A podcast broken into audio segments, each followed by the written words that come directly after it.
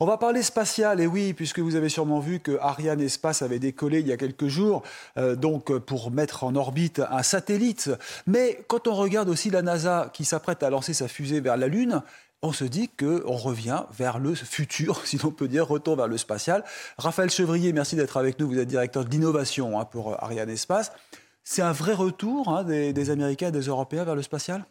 Alors, euh, pour parler d'Artémis, c'est vrai que c'est un retour euh, après euh, donc 50 ans hein, de, silence lunaire, si je peux dire, de l'humanité sur la Lune et autour de la Lune. Cette fois-ci, ce sera un petit peu différent de la façon dont l'émission Apollon a été faite puisque les Américains n'y vont pas tout seuls. les Européens, l'Agence spatiale européenne, a participé à la conception du module Orion qui va accueillir dans les prochaines années des astronautes et qui vont les, amener euh, dans l'environnement lunaire. Donc voilà, c'est euh, quelque chose d'assez différent. Et puis on est surtout parti pour euh, rester sur la Lune cette fois-ci, à la différence d'Apollo. Ce seront des bases. Et donc en face, eh bien, il y a l'Agence spatiale européenne, il y a Ariane Espace. On a l'impression qu'il y a un match là entre NASA et Ariane Espace.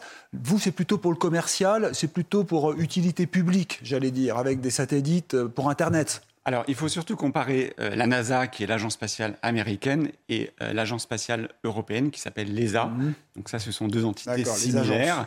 Ensuite, Arianespace est l'opérateur de lancement, qui historiquement a lancé beaucoup de satellites pour les mhm. opérateurs privés de télécommunications.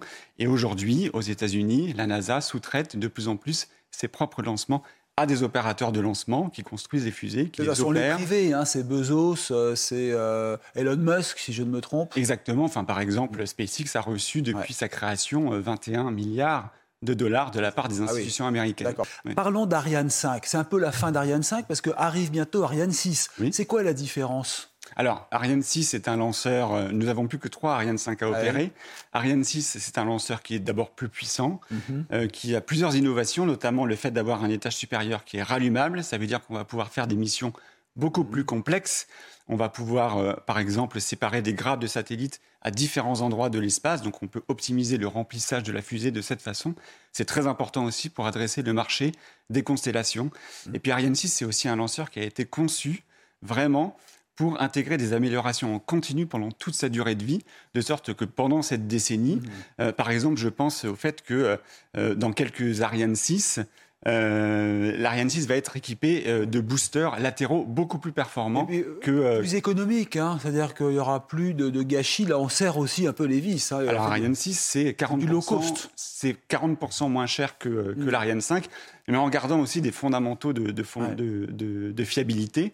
Mm. c'est très important. Au-delà du prix, la fiabilité, c'est extrêmement important. On l'a vu quand on a lancé le télescope James Webb. On a doubler la durée de vie du satellite dans l'espace. Ça, c'est quand même un argument très important pour les clients. Durable, durable. Alors, quand je compare aux Américains, ils promettent, eux, des fusées euh, bas, bas coût, comme on dit, hein, low cost. Vous, vous êtes prêt à faire pareil avec Ariane Espace Alors, À concurrencer Elon Musk qui casse les prix?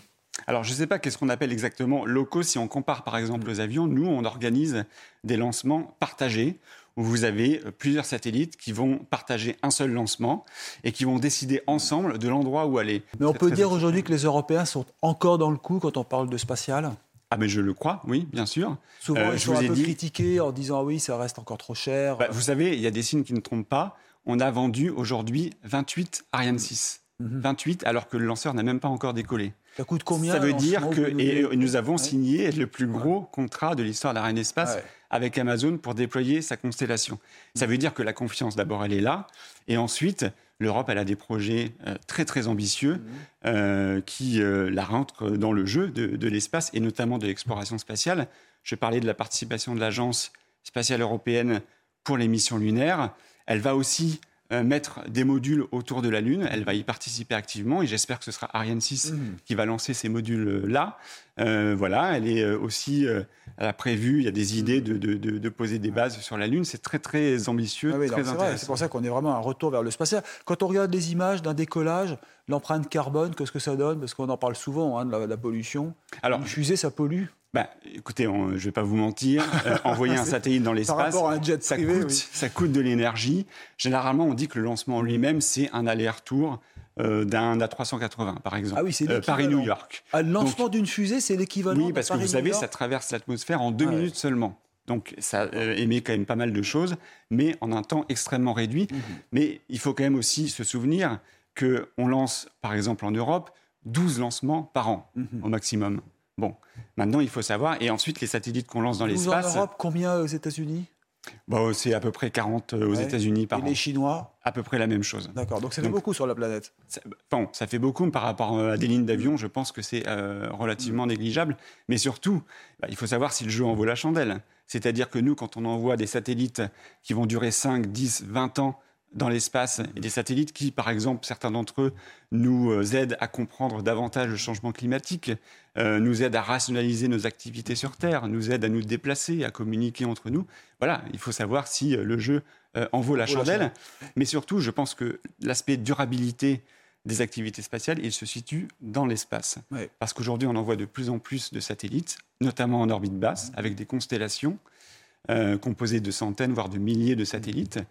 Et euh, vous savez qu'il n'y a pas de priorité à droite dans l'espace. C'est-à-dire qu'il faut édicter un code de la route, en orbite basse notamment. Ce n'est pas le cas aujourd'hui, mais ça, c'est un vrai enjeu pour les prochaines années. En tout cas, on a compris que les futures fusées d'Ariane Espace seront plus économiques et plus durables et plus écolos, sans doute. Merci infiniment à Raphaël Chevrier d'être venu sur CNews. Restez avec nous.